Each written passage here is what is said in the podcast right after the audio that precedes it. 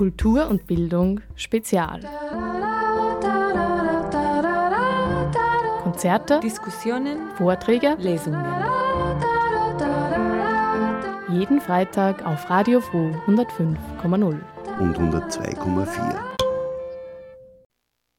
Guten Tag, Erich Klinger begrüßt Sie bei Kultur und Bildung Spezial am 12. Jänner 2024 beziehungsweise zur Wiederholung dieser Sendung am Montag.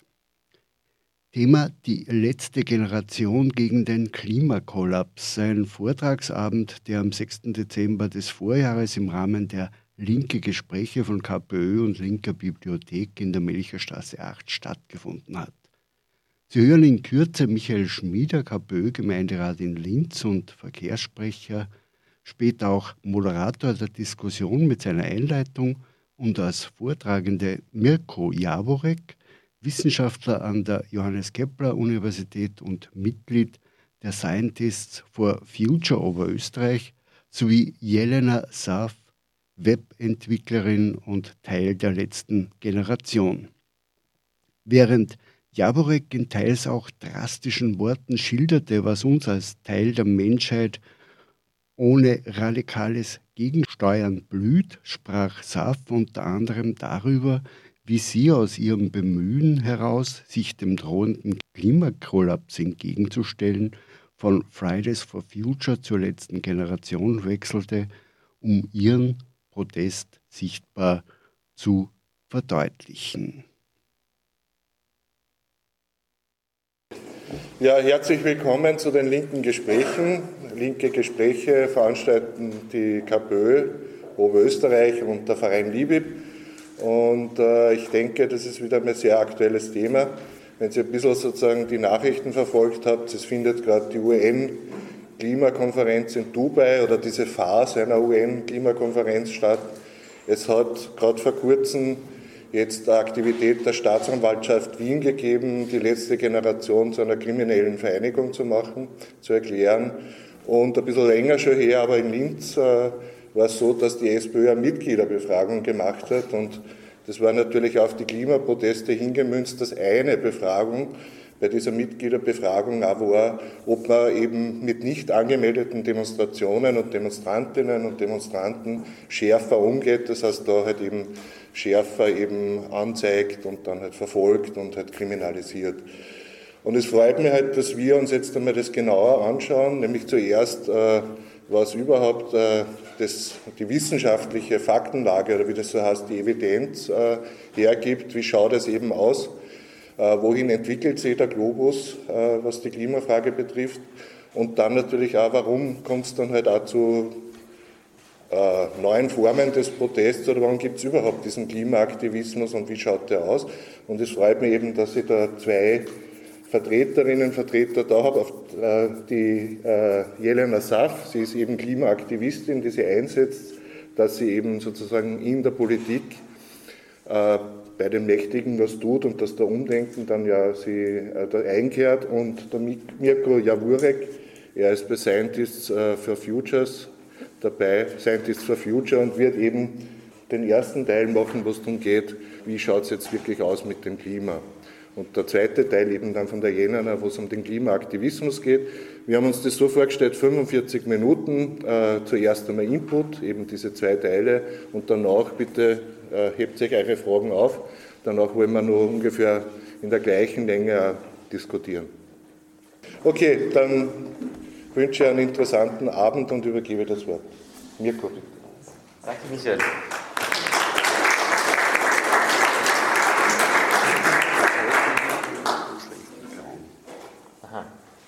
Ich bin Forscher an der im Mechatronikbereich an der Johannes Kepler Universität und seit vier Jahren mittlerweile aktiv bei Scientists for Future.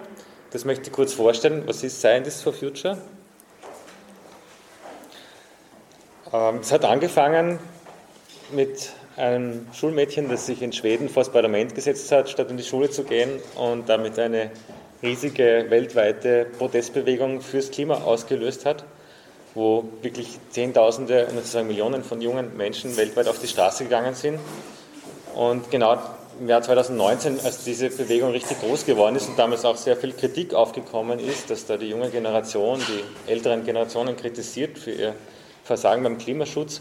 Genau damals haben sich die Scientists for Future gegründet. Die haben dann haben viele WissenschaftlerInnen, die sich zusammengeschlossen haben, gesagt haben, ja, die jungen Menschen, die haben recht in, der, in ihrer Kritik und in den Forderungen und wir als Wissenschaftlerinnen wollen das unterstützen. Es waren dann allein im deutschen Sprachraum an die 30.000 Wissenschaftlerinnen, die sich zusammengeschlossen haben unter dem Namen Scientists for Future. Und wir in Oberösterreich haben auch eine kleine Regionalgruppe, wo wir uns für die Unterstützung des Klima, der Klimaproteste einsetzen. Es ist dann leider mit dem Einsetzen der Pandemie ziemlich schnell wieder klein geworden, äh, die Protestbewegung. Und vor eineinhalb Jahren ungefähr haben andere Protestformen angefangen, äh, für Aufsehen zu sorgen. Und wir haben uns in wissenschaftlichen Kreisen lange Zeit Gedanken gemacht, wie kann man das auch unterstützen, bis dann äh, im Jänner ein, gleichzeitig ein Protest der letzten Generation und äh, parallel dazu eine Pressekonferenz von Wissenschaftlerinnen stattgefunden hat. Und das hat dann eigentlich das Bild in den Medien schon sehr geändert. Es waren nicht mehr die Chaoten, die da auf der Straße sitzen, sondern plötzlich ähm, die Wissenschaftler und Wissenschaftlerinnen, die da auch Verständnis haben und dahinter stehen. Gut, ich möchte jetzt äh, die Klimakrise erklären und möchte alle einladen, sich auch emotional auf diesen Teil einzulassen. Viele von euch werden sich vielleicht denken, ja, weiß eh schon, worum es geht. Ja, ich glaube, äh, es wird vielleicht der eine oder andere Überraschungsmoment sein. Äh, ich fange ganz am Anfang an beim Treibhauseffekt. Wenn wir uns vorstellen, die Erde hätte keine Luftatmosphäre, sondern wäre ganz nackt, so wie der Mond zum Beispiel, dann hätte es auf der Erdoberfläche eine Durchschnittstemperatur von minus 18 Grad. Minus 18 Grad, weil einfach die Wärme, die die Sonne auf die Erdoberfläche einstrahlt, sofort wieder ins Weltall verschwinden würde und die Temperatur entsprechend niedrig wäre. Es hätte sich dann nie ein Leben auf der Erde entwickeln können unter diesen Bedingungen. Dadurch, dass wir eine Luftatmosphäre haben, wird ein großer Teil der, der, Wärmestrahlung, die auf der Erde eintrifft, wieder reflektiert zur Erde zurück und es entsteht eine Durchschnittstemperatur von etwa 15 Grad, also fast über 30 Grad wärmer als ohne Atmosphäre. Damit es so funktioniert, gibt es zwei wesentliche äh, Faktoren in der Atmosphäre. Das eine ist der Wasserdampf, der eben die Wärme zurückhält. Das zweite ist das CO2, das Kohlenstoffdioxid. Obwohl unsere Atmosphäre nur 0,027% CO2, also ganz, ganz wenig CO2 enthält, ist es trotzdem der zweitwichtigste Faktor, um diese Wärmestrahlung zurückzuhalten. Dieses Zurückhalten, das funktioniert eben wie in einem Treibhaus, also wie in einem Gewächshaus, dass eben die, dass die Wärme zurückgehalten wird. Und ähm, wenn wir jetzt diesen Anteil an Kohlenstoffdioxid in der Atmosphäre erhöhen, dann wird sich auch die Temperatur auf der Erde ändern. Und das werden wir dann gleich sehen, was das bewirkt. Grundsätzlich ist es so, dass das Kohlenstoffdioxid in der Atmosphäre äh, nicht einfach nur da ist, sondern es wird ständig neu produziert und, und, absorbiert aus der Atmosphäre. Die Pflanzen, die nehmen mit Hilfe des Sonnenlichts und der Photosynthese das Kohlenstoffdioxid aus der Luft äh, heraus und bauen damit ihre pflanzliche Substanz auf und setzen gleichzeitig Sauerstoff frei. Wir Menschen zum Beispiel, wir atmen diesen Sauerstoff wieder ein, verbrennen dann unsere, im Körper unsere Nahrungsprodukte und es entsteht wieder genau dieselbe Menge CO2, die die Pflanze der Atmosphäre entnommen hat. Ein Kreislauf, der über Jahrmillionen eigentlich gut funktioniert hat. Äh, wenn nicht im Lauf der Erdgeschichte immer wieder ein bisschen pflanzliches Material im Boden verschwunden wäre, dort unter großem Druck zu Erdöl, Erdgas und Kohle sich verwandelt hat, hätte und wir nicht dieses, ähm, diese fossilen Energien nun massiv aus dem Boden herausholen, um unseren riesigen Hunger nach Energie und Wärme zu decken. Diese großen Mengen an fossilen Treibstoffen, die wir da verbrennen, verursachen riesige Mengen an zusätzlichem Kohlenstoffdioxid, das wir nun in die Atmosphäre einbringen. Bis 1850 hat es eigentlich so gut wie keine Kohlenstoffdioxidemissionen gegeben, keine menschengemachten. Dann ist es durch die Industrialisierung hat es zugenommen ab 1950 ist es dann wirklich steil bergauf gegangen, bis heute eigentlich unbegrenzt gewachsen. Wir haben etwa Anfang der 1970er die erste kritische Grenze überschritten, das ist diese horizontale Linie, die man da sieht, von 16 Milliarden Tonnen CO2 pro Jahr Ausstoß. Das ist die Grenze, wo man annimmt, dass es die Atmosphäre gerade noch verträgt, ohne dass es einen bleibenden schädlichen Effekt gibt. Also das ist mittlerweile seit 50 ähm, Jahren so, dass wir das wissen, dass wir diese Grenze überschritten haben und seit 50 Jahren eigentlich keine Tendenz erkennbar, dass wir irgendwie darauf reagieren. Was bewirkt das nun, diese steigenden äh, CO2-Emissionen? Wir sehen hier zwei Kurven, äh, und zwar seit ähm, dem Jahr Null aufgetragen bis heute 2022. Ähm, die obere Kurve zeigt an den Kohlenstoffdioxidgehalt in der Atmosphäre. Die war die letzten 10.000 Jahre, muss man sagen, so gut wie konstant auf diesen eben 0,027 Prozent, um dann nach der, kurz nach der Erfindung der Dampfmaschine steil, immer steiler bergauf zu steigen. Und mittlerweile sind wir bei 418 ppm, also 0,042 Prozent. Das ist fast der doppelte Wert, den ursprünglich ähm, stabil über mehr als 10.000 Jahre in der Atmosphäre vorgeherrscht hat. Parallel dazu sehen wir unterhalb die Temperaturentwicklung, die weltweite Durchschnittstemperatur. Auch hier ist es so, dass wir die letzten tausenden Jahre eigentlich einen sehr stabilen Temperaturwert hatten. Es gab gewisse Schwankungen, aber wir haben mittlerweile eine Erwärmung von 1,2 Grad, die weit außerhalb von diesen Schwankungen liegt. Ja. Es wird immer wieder gesagt, ja, es hat, ist immer schon einmal wärmer und kälter geworden, aber das hat es die letzten 10.000 Jahre nicht gegeben, so einen äh, Temperaturanstieg in diesem Ausmaß und in so kurzer Zeit. 1,2 Grad Erwärmung, das ist eine globale Durchschnittstemperaturerwärmung. Das ist so, dass das, wenn man sich über die Erdoberfläche anschaut, sehr unterschiedlich verteilt ist. Bei den Wassermassen ist es relativ wenig, weil die können das gut abfedern. Bei den Landmassen ist es deutlich mehr. Es gibt so Hotspots wie in Sibirien zum Beispiel, wo es jetzt schon 7 Grad Erwärmung gibt. Äh, bei uns in Mitteleuropa sind es auch schon an die 3 Grad. Wenn man es in Österreich das anschauen, kann man sich ähm, täglich äh, den aktuellen Stand von der ZAM-Homepage herunterladen. Wir sind in Österreich bei 2,5 Grad Erwärmung, im oberösterreichischen Zentralraum sogar bei 3 und in den Städten geht es sogar noch weiter rauf könnte man sagen, na gut, ein äh, paar Grad wärmer ist nicht so schlecht, ähm, da ist im Winter nicht so kalt und im Sommer kann man öfters baden gehen. Äh, das ist es aber nicht äh, allein mit der Erwärmung, dabei bleibt es nicht. Es nimmt auch die Neigung für Extremwetterereignisse wesentlich zu. Mehr Temperaturen bedeuten einerseits öftere und intensivere Trockenphasen. Hier ein Beispiel aus Frankreich. So sieht der Loire-Fluss normalerweise aus. Und im Sommer 22 hat es dort so ausgeschaut. Es war in dieser Zeit so trocken, dass über 100 Gemeinden in Frankreich ohne Trinkwasser waren. Da musste das mit dem Tanklastwagen herangeführt werden. Äh, gleichzeitig waren auch äh, einige Flüsse so warm, dass die Atomkraftwerke zurückgefahren werden mussten, weil das Flusswasser äh, also eben schon zu warm war. Wenn es dann so weit kommt, dass ein Fluss ganz austrocknet, muss man die Atomkraftwerke abschalten, weil die ohne Wasserkühlung aus dem Fluss nicht funktionieren. Aber auch bei uns gibt es ähnliche Beispiele. Hier der Zicksee im Burgenland, wie er noch vor kurzem ausgesehen hat. Oder ein anderer See in Niederösterreich, der Föhrensee. So ist noch Werbung gemacht worden für Wohnen am See. So schaut es dort jetzt aus. Ja, wie schaut das österreichweit aus? Also gerade hier im oberösterreichischen Zentralraum waren wir zum Beispiel am, am meisten betroffen, äh, wie 2018 äh, eine Dürre im Sommer war. Das trifft uns auch hier in Oberösterreich besonders stark, weil zum Beispiel, wenn dann die Donau weniger Wasser führt, haben die Flusskraftwerke weniger Leistung, Energie, die uns fehlt. Und für die Landwirtschaft brauche ich auch nicht erklären, was das bedeutet, wenn wir zu wenig Wasser haben. Zu Trockenheit auf der einen Seite, zu viel Wasser auf der anderen Seite.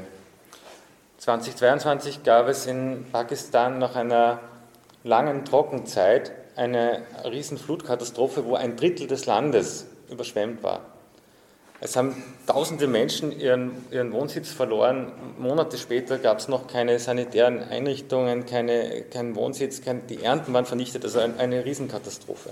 Aber nicht nur dort, auch bei uns häufen sich solche Extremwetterfälle. Im Ahrtal 2021 wurden über 50 Menschen durch eine Flutkatastrophe getötet. Viele davon waren so überrascht von der Flut, dass sie sich nicht mehr aus ihrem eigenen Haus retten konnten. In Österreich gab es in Hallein eine Katastrophe äh, 2021, da sind Autos wie Spielzeug einfach fortgespült worden.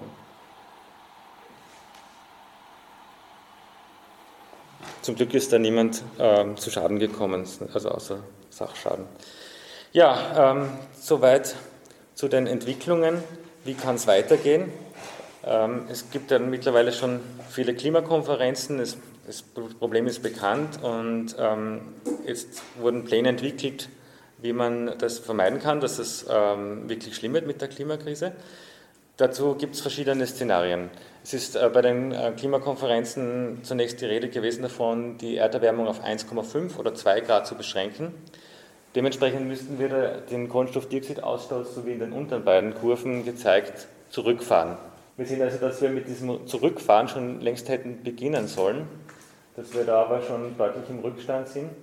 Und ähm, es gibt immer mehr WissenschaftlerInnen, die es für immer unrealistischer halten, dass wir sowohl das 1,5 als auch das 2-Grad-Ziel noch erreichen können.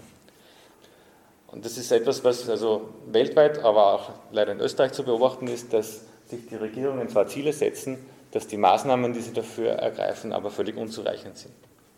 Wenn wir einfach nichts tun, dann ähm, werden die CO2-Emissionen weiter und weiter zunehmen und die Erderwärmung wird sich dann auf 4 bis 5 Grad sogar hina ähm, weiter hinaufschrauben. Was bedeutet das, wenn wir eben, wie in diesem Szenario beschrieben, einfach nichts tun? Dann äh, wird 2100, werden sich die Zonen der, der Bereiche, wo es äh, entsprechend viele Tage im Jahr mit tödlicher Hitze gibt, so weit ausdehnen, dass große Bereiche, die jetzt noch bewohnt sind, unbewohnbar werden.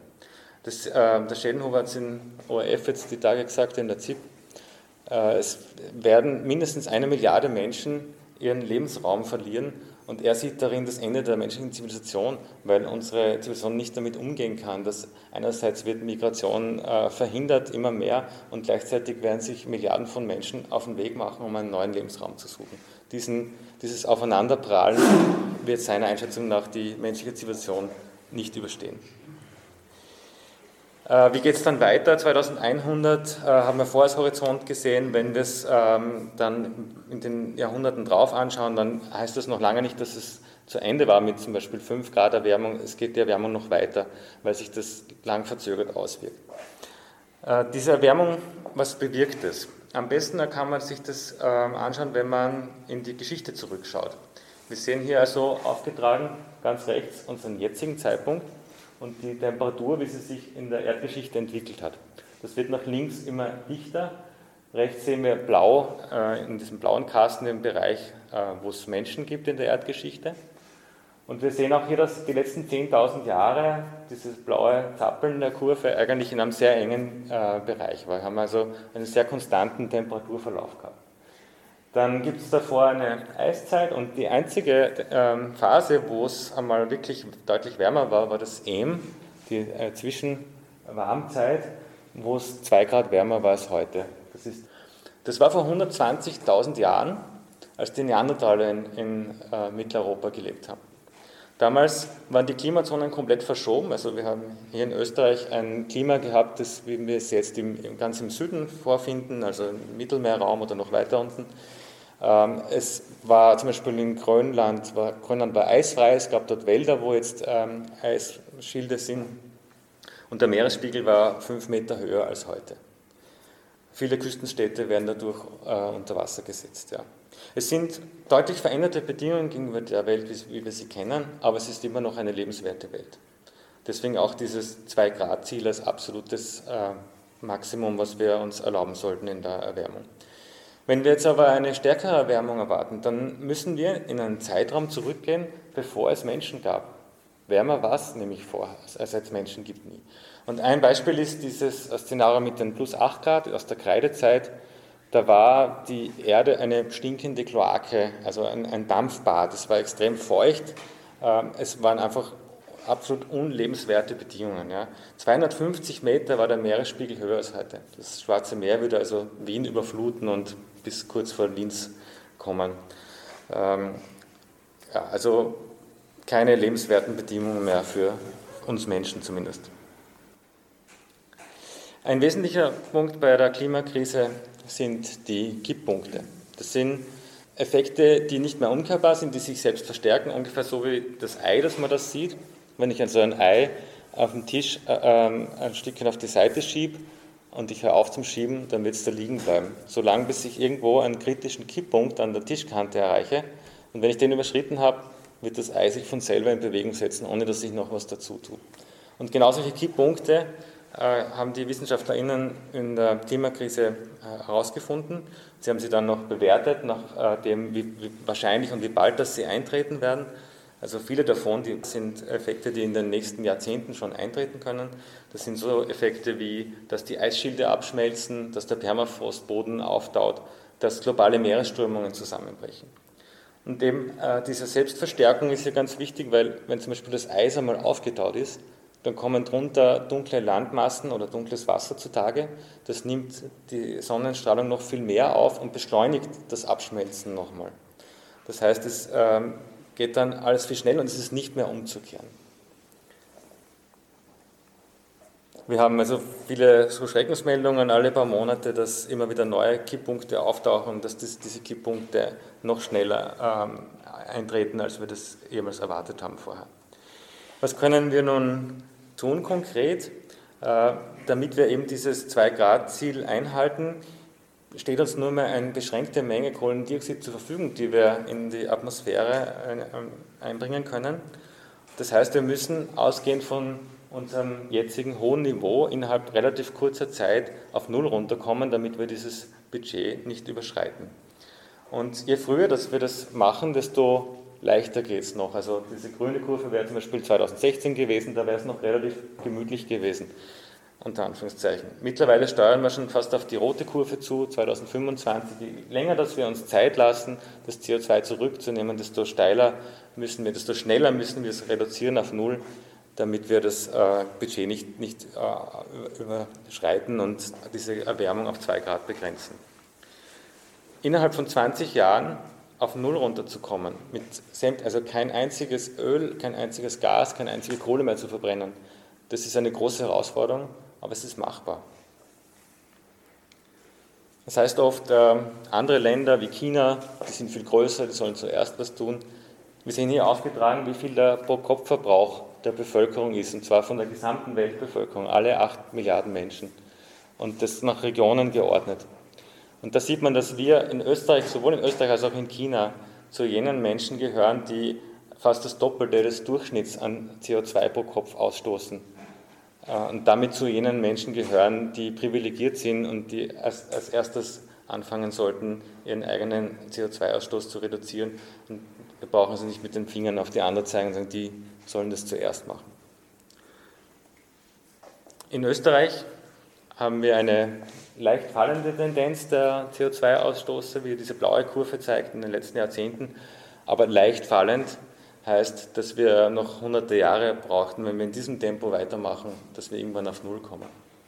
Die Regierung hat das erkannt und hat das beschlossen, 2020 bis 2040 klimaneutral zu werden, innerhalb von 20 Jahren äh, das zu reduzieren. Das wären 5% pro Jahr gewesen, die wir da hätten das CO2 reduzieren sollen. Jetzt haben wir 2023, hätten wir also schon 15% reduzieren sollen gegenüber dem Wert von 2020. Tatsächlich sind die Emissionen eigentlich über drei Jahre gleich geblieben. Von diesen 15 Prozent ist also nichts passiert. Dadurch, dass wir jetzt schon so im Rückstand sind, sind es jetzt nicht mehr 5 Prozent pro Jahr, sondern 7 Prozent. Das muss also noch schneller gehen. Und das Tragische ist, dass die österreichische Regierung zwar dieses Ziel hat, aber noch immer keinen konkreten Plan hat, wie dieses Ziel auch erreicht werden soll. Und wie man sieht, die letzten drei Jahre auch dieses Ziel bei weitem verfehlt hat. Ich versuche meinen Teil jetzt mit einer bildhaften Beschreibung der Situation abzuschließen. Es ist so, als ob wir uns gemeinsam in einem Bus befinden würden, der gut in Fahrt ist und wir plötzlich feststellen, wir rasen auf eine Klippe zu. Jetzt haben wir mehrere Möglichkeiten. Wir können entweder sagen, na, wir sind so gut in Fahrt, ähm, fahren wir einfach weiter, werden die Klippe runterstürzen. Ja. Wir können auch sagen, na gut, ähm, zu viel bremsen wollen wir nicht. Ähm, das, ja, aus welchem Grund auch immer. Wir würden trotzdem die Klippe runterstürzen. Ja. Das Einzige, was uns jetzt wirklich hilft, ist eine echte Notbremsung einzulegen. Die wird vielleicht ein paar Schrammen verursachen, aber es ist unsere einzige Chance, wenn wir nicht die Klippe runterstürzen wollen. Es gibt äh, auch immer wieder Menschen, die sagen, naja, es wird nicht so schlimm sein, diese Klippe. Ähm, wir haben in der Menschheit schon viele größere Probleme gehabt, die wir gemeistert haben. Werden wir das auch noch schaffen? Nein, das kann man so nicht sagen. Die Menschheit ist noch nie vor so einem Problem in diesem Ausmaß wie der Klimakrise gestanden. Das hat es noch nicht gegeben. Und das wird sie auch nicht schaffen, indem man einfach abwartet und nichts, nichts macht. Und ich möchte es eben beschließen mit einem Zitat vom UN-Generalsekretär Antonio Guterres, der so formuliert hat, wir können entweder gemeinsam handeln oder gemeinsam Selbstmord begehen.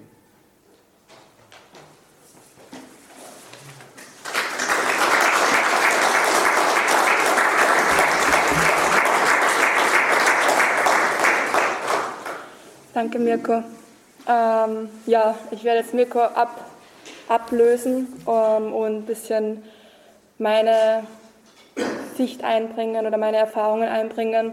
Ähm, ich bin eh vorher schon vorgestellt worden. Ich bin Jelena. Ähm, ich bin seit 2019 im Klimaaktivismus aktiv.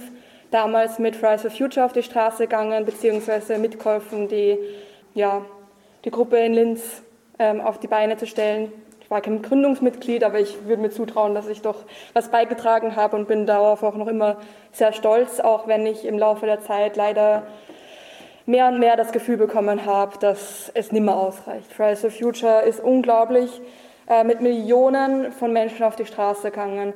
Es war so ein tolles Gefühl. Ich kann mich erinnern, damals 2019 mit 9000 Leuten, äh, die sich äh, beim Hauptbahnhof versammelt haben ähm, und ich einfach das Gefühl gehabt habe, wir schaffen das. Das, das wird so gut. Ich habe damals eine Rede geschrieben, ich kann mich noch erinnern, die war so optimistisch. Ja, wie gesagt, Millionen von Menschen jahrelang auf die Straße gegangen, ganz einfache Forderungen im Endeffekt.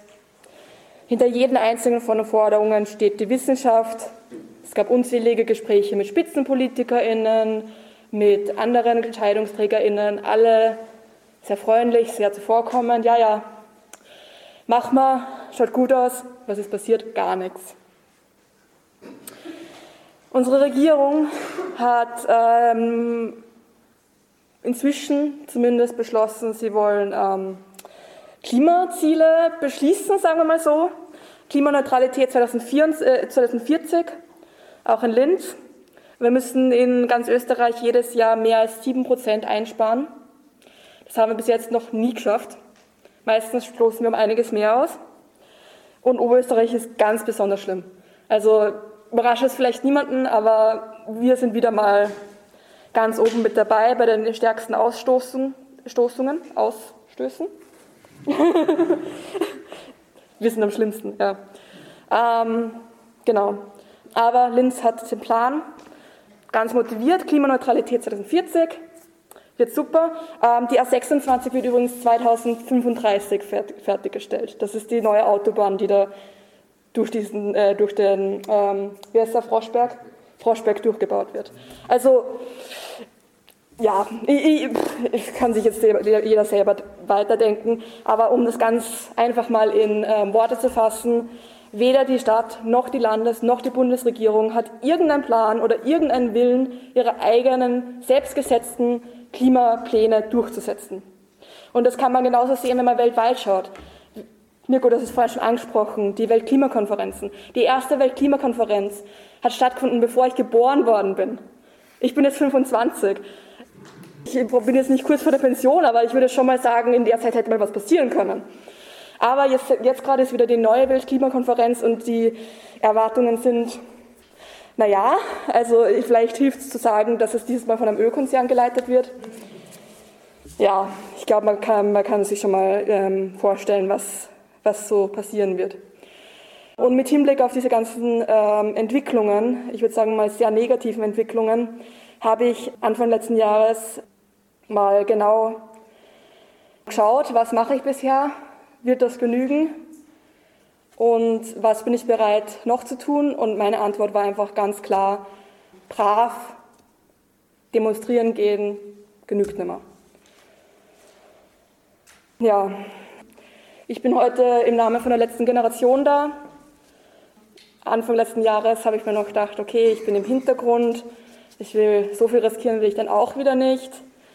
Und je länger ich ähm, zugeschaut habe, wie sich da Leute friedlich auf die Straße setzen und was dabei riskiert wird und wie die Bevölkerung zum ersten Mal seit ähm, Beginn von Fridays for Future wieder aufhorcht und wie ähm, in den Nachrichten entweder hier über die, wieder über die Klimakrise gesprochen wird und wie selbst ähm, in der Arbeit oder in meiner Familie das ständig als Thema bleibt, war ich einfach so, oha, okay, vielleicht ist doch noch nicht alles vorbei ähm, und bin dabei dadurch immer stärker involviert worden. Und ich habe mich ähm, vor zwei Wochen ähm, friedlich im Rahmen eines legalen Protestes auf die Straße gesetzt.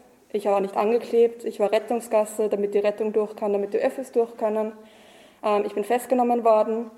Ähm, ich bin am Ende des Tages auf freien Fuß gesetzt worden mit einer äh, strafrechtlichen Klage, versuchte schwere Sachbeschädigung und ähm, einer Ermittlung wegen krimineller Vereinigung, weil ich mich friedlich mit anderen Menschen, die das Klima schützen wollen, auf die Straße gesetzt habe.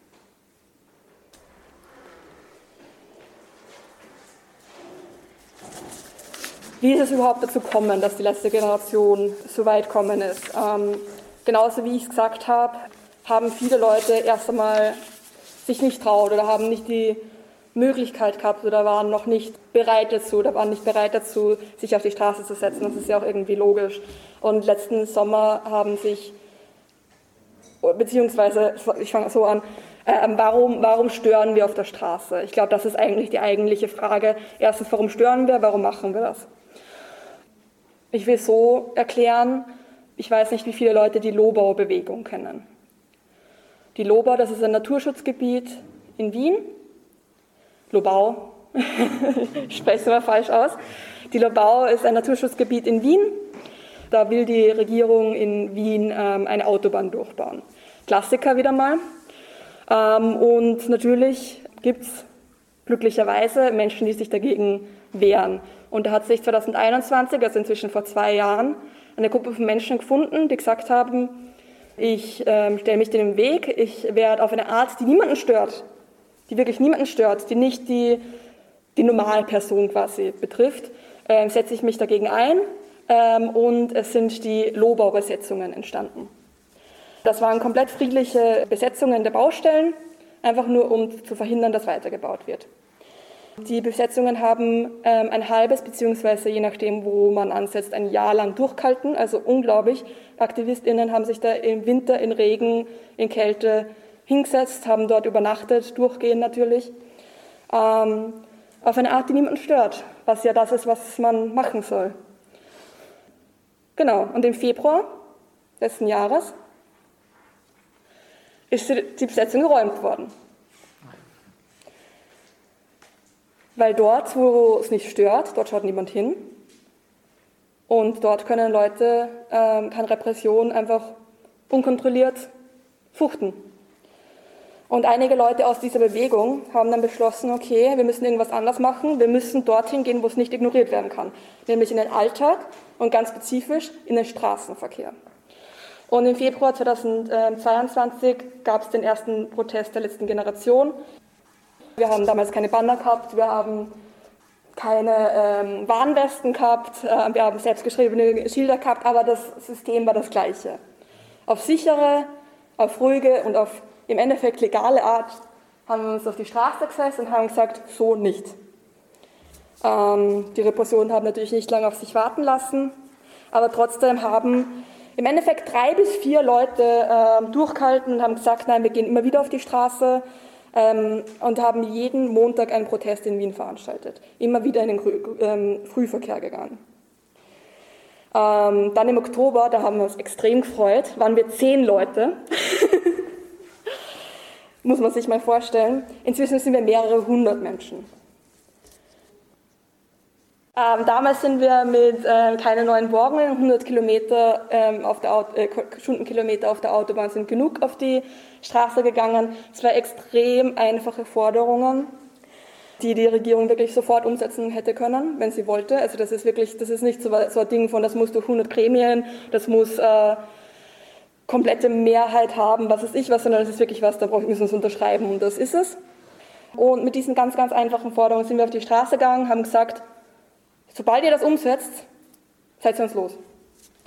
Und mit Hinblick auf die Forderungen, die Fridays for Future ja schon seit Jahren ähm, auf die Straße gebracht hat, die von WissenschaftlerInnen ebenso unterstützt worden sind wie keine neuen Bohrungen, 100 km/h sind genug, haben wir gewusst, okay, es muss irgendwie was anders sein als normalerweise und haben uns deswegen für den zivilen Widerstand entschieden.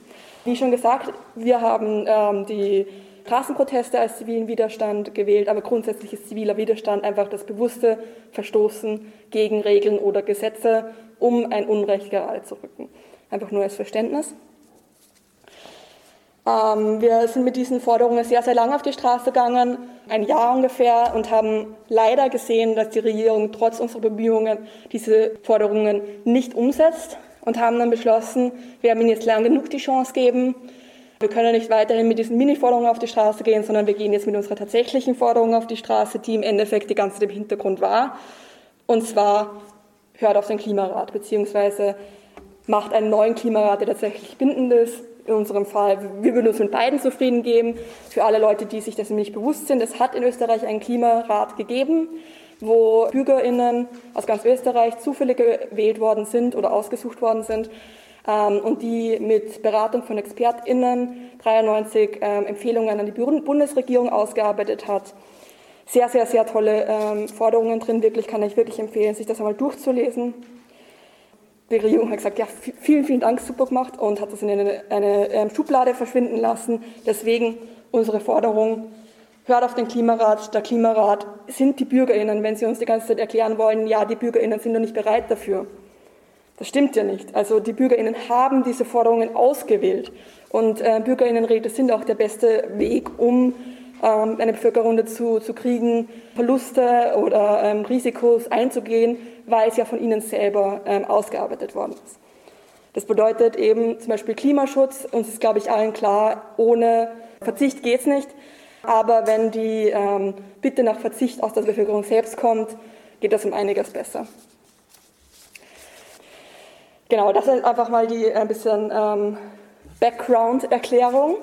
Und jetzt, nachdem das für mich sehr, sehr präsent ist, das Thema ziviler Widerstand und meiner Meinung nach tatsächlich der einzige, die einzige Möglichkeit, wie wir noch rechtzeitig das Steuer rumreißen ähm, können, will ich euch noch ein bisschen was über zivilen Widerstand im Allgemeinen erklären. Ich will dabei voraussetzen, voraussagen, ich weiß nicht, wie man es nennt, ich habe heute, heute irgendwie keine Worte. Ähm, ich will auf jeden Fall sagen, ähm, wir nehmen als Beispiel immer die Bürgerrechtsbewegung in den USA her. Und ich will dazu sagen, erstens, wenn Leute selbst betroffen von dem Thema Rassismus sind, bitte gerne sagen, wir können es entweder weglassen oder ihr könnt in der Zwischenzeit rausgehen und wir rufen euch wieder rein. Und zweitens will ich sagen, dass wir das nutzen, weil sich einfach die Säulen des zivilen Widerstands dabei sehr, sehr gut zeigen lassen können und weil es ein ähm, Thema ist, wo wir hoffentlich alle der gleichen Meinung sind, dass es gut ist, dass es funktioniert hat. Und nicht, weil wir uns irgendwie mit der Bürgerrechtsbewegung vergleichen wollen. Natürlich ist es eine komplett andere äh, Situation und wir sind in einer komplett anderen, wir haben komplett andere Möglichkeiten natürlich auch. Genau. Ähm, und zwar ist das Thema ähm, spezifisch die Freedom Riders. Ich weiß nicht, wem das ein Begriff ist. Aber vielen ist vielleicht das der Name Rosa Parks ein Begriff. Und genau um das Thema geht es, dass damals ähm, eine Rassentrennung im Bussen gegeben hat. Und natürlich hat es damals schon viele ähm, Stimmen dagegen gegeben. Ähm, die Bürgerrechtsbewegung war schon einige Jahre alt. Leider hat sie ein bisschen an dem Punkt an Schwung verloren. Und es wurde sehr viel diskutiert, okay, was wollen wir jetzt machen? Sollen wir überhaupt weitermachen? Wie können wir das besser machen? Und die Rassentrennung ist natürlich weiterhin bestanden. Also ein, eines dieser typischen Dinge, die leider auch sehr oft in aktivistischen Bewegungen passieren, dass nach einer gewissen Zeit die Menschen eher in Diskussionen verfallen, als tatsächlich ähm, Wirkung zu haben. Äh, und an dem Punkt hat es einige Leute gegeben, die gesagt haben, okay, wir probieren es ein bisschen anders. Und es haben sich einige weniger, genauer gesagt 24 Menschen, in einen Bus gesetzt. Das waren schwarze und weiße Menschen. Und sie sind genau in das Herz vom Rassismus fahren nach Alabama. Ähm, ja. Welches Jahr ist das? Gute Frage. Warte, das habe ich irgendwo. habe ich das aus meinem Skript raus dann, weil ich die Jahre sowieso nie sage. 1961. 1961, genau. Danke für die Frage. Ja, also es hat nicht so gut funktioniert, würde ich einmal sagen. Also es hat nicht so funktioniert, dass sie einfach hingefahren sind und gut war's. Der äh, Bus ist in Flammen gesetzt worden und die Menschen, die ähm, aus dem ähm, Bus geflohen sind, ähm, sind verprügelt worden. Da war die Reise erstmal zu Ende, aber wir sehen den ersten Teil des zivilen Widerstands, das ist die Opferbereitschaft. Dann wollten viele aufgeben. Und andere haben gesagt, nein, wir können dieser Gewalt nicht weichen, wir müssen weitermachen. Und es sind Menschen eingestiegen, mehr Menschen, und haben gesagt, nein, wir fahren trotzdem wieder hin, wir machen das nochmal. Und teilweise auch die Leute, die davor schon drinnen gesessen sind. Und das war der zweite Teil des zivilen Widerstands, die Ausdauer. Das ist unglaublich wichtig. Einmal auf die Straße gehen genügt nicht. Wir müssen immer wieder und wieder und wieder auf die Straße gehen. Und auch diese Gruppe hat es wieder nicht geschafft. Auch diese Gruppe ist am Weg schon zusammengeschlagen worden. Und es sind Bilder gemacht worden und die Bilder sind um die ganze Welt gegangen. Und es war Entsetzen da und es war Solidarität da. Und es sind immer und immer und immer noch mehr Leute nach, ähm, nach Jackson, Mississippi gefahren wo die zweite Gruppe inhaftiert war. Und die wurden wieder inhaftiert und noch mehr. Hunderte, Dutzende, Dutzende, Hunderte, so rum soll es gehen. Und dann war das Gefängnis voll und das nächste Gefängnis musste äh, genutzt werden. Und es waren immer mehr Leute aus der Zivilgesellschaft. LehrerInnen, PriesterInnen, Studierende. Der Druck auf die Regierung wurde immer größer. Und das ist der dritte Teil des zivilen Widerstands, ohne den es nicht geht. Und das ist Wachstum. Ja, und es hat tatsächlich funktioniert. Die Rassentrennung in Bussen ist aufgehoben worden. Und wie gesagt, also das ist kein, das ist genauso wie bei uns. Natürlich nicht. Es ist einfach ein Rückblick auf die Geschichte, weil wenn man zurückschaut, ist man immer schlauer. Jetzt wissen wir, okay, das war das Richtige damals. Und ähm, es hat funktioniert. Und das erhoffen wir uns natürlich auch, wenn wir die, äh, das Klima retten wollen. Weil im Endeffekt, wir haben, wir haben keine, nicht die Option zu hoffen und zu warten und zu diskutieren. Wir müssen jetzt auf die Straße gehen. Wir müssen dabei Opferbereitschaft zeigen.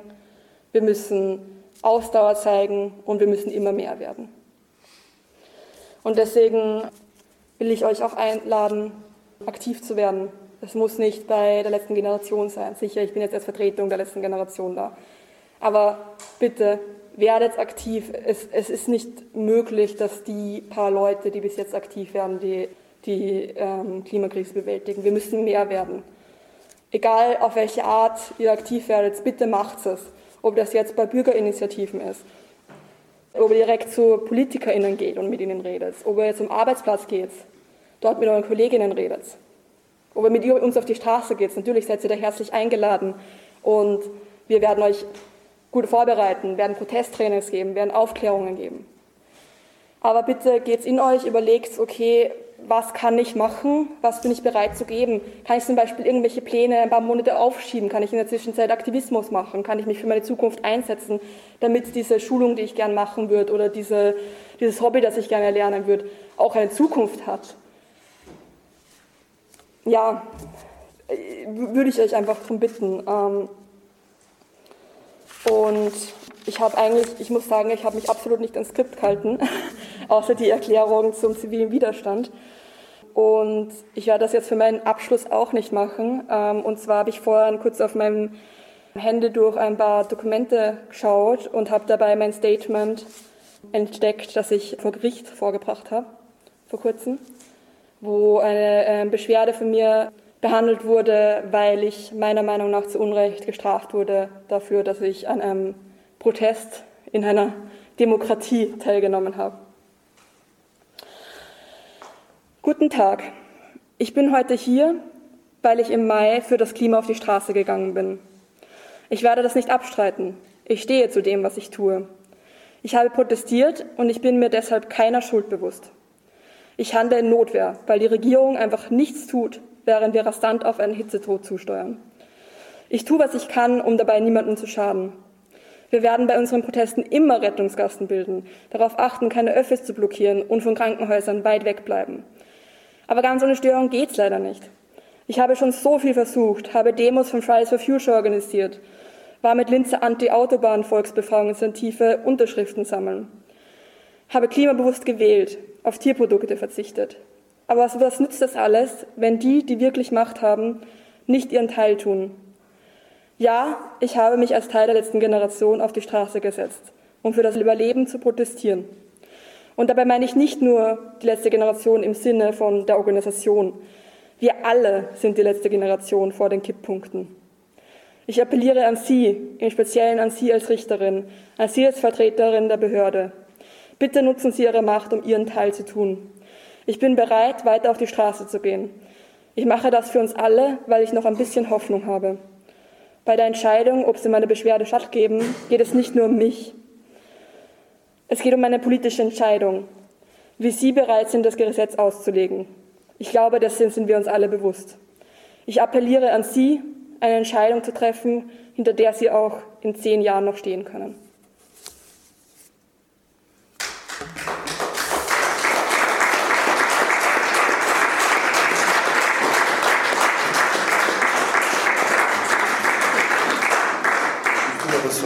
System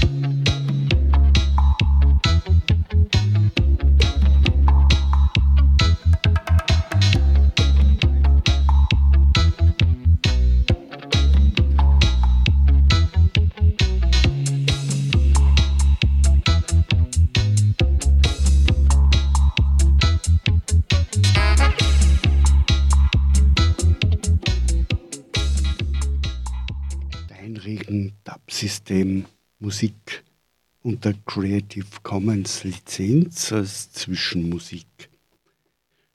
Soweit Jelena Saf mit ihrem sehr emotionalen Appell an Mitwirkung, an gemeinsamen Kampf gegen den Klimakollaps und Mirko Jaworek im Rahmen der linke Gespräche vom 6. Dezember des Vorjahres die letzte Generation gegen den Klimakollaps.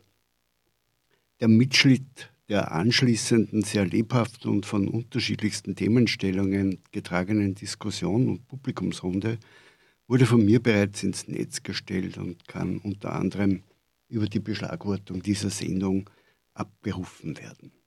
Zur Sprache kamen die Atom- und fossile Lobby, Budgetzwänge und Klimapolitik, Kriege und deren Auswirkungen auf das Klima, wie man als bisher unbeteiligte Person teilnehmen kann am Kampf gegen den Klimawandel, Klimakollaps muss man besser sagen, äh, anstatt einer Klimakrise eine Bedrohung der Menschheit, Änderung der Lebensweise bis hin zur Frage der Kriminalisierung der letzten Generation, was in den letzten Monaten intensiv seitens der herrschenden Politik, vor allem der ÖVP, betrieben wurde. Natürlich auch mit Duldung, beziehungsweise in Niederösterreich mit äh, Mittäterschaft unter Anführungszeichen der FPÖ. Die Diskussion ebenfalls exklusiv im Archiv der Freien Radios, wo Sie in Kürze auch diese Sendung nachhören können. Die von Mirko Jaworek verwendeten Folien sind ebenfalls im Netz als Anhang der Sendung im Archiv aufzufinden und zum von Mirko erwähnten Schellenhuber. Dabei handelt es sich um den deutschen Klimaforscher Hans-Joachim Schellenhuber, seit 1.12.2023 Generaldirektor des Internationalen Instituts für angewandte Systemanalyse im niederösterreichischen Luxemburg. Und äh, Mirko bezog sich in seinem Vortrag auf ein Interview, das äh, Martin Thür in der ZIP 2 wenige Tage vor dem Vortrag, vor den Vorträgen geführt hat mit Schellenhuber. Der Kontakte zur letzten Generation über www.letztegeneration in einem www.letztegeneration.at einschließlich Hinweisen auf Termine mit Möglichkeiten, mehr Informationen zu erhalten bzw. direkten Kontakt aufzunehmen. Zu den Wissenschaftlerinnen Scientists for Future Regionalgruppe Oberösterreich und der Scientists for Future vor als Zahl geschrieben Oberösterreich. Auch äh, wenn die letzte Generation immer wieder prominente Fürsprecherinnen oder zumindest Äußerungen von Verständnis für ihre Aktionen findet, zuletzt unter anderem durch den Vorstandsvorsitzenden der Unica-Versicherung, Andreas Brandstetter, ist im Zuge des Wahlkampfes für die Nationalratswahl im Herbst verstärkt mit schweren Angriffen auf die sogenannten Klimakleber seitens FPÖ, aber auch ÖVP zu rechnen. Auf Einsicht und Umsetzung der Forderungen des Klimarates, eines offenkundig zahnlosen Gremiums, sollten wir keine Hoffnung setzen. Und weil im Vortrag von Jelena Seff so viel vom Klimarat die Rede war. Geburtsstunde des Klimarats war das Klimavolksbegehren im Juni 2020, das von fast 400.000 Menschen unterstützt wurde. Eine der Kernforderungen, die österreichische Bevölkerung aktiv bei Klimaschutzmaßnahmen mitbestimmen zu lassen.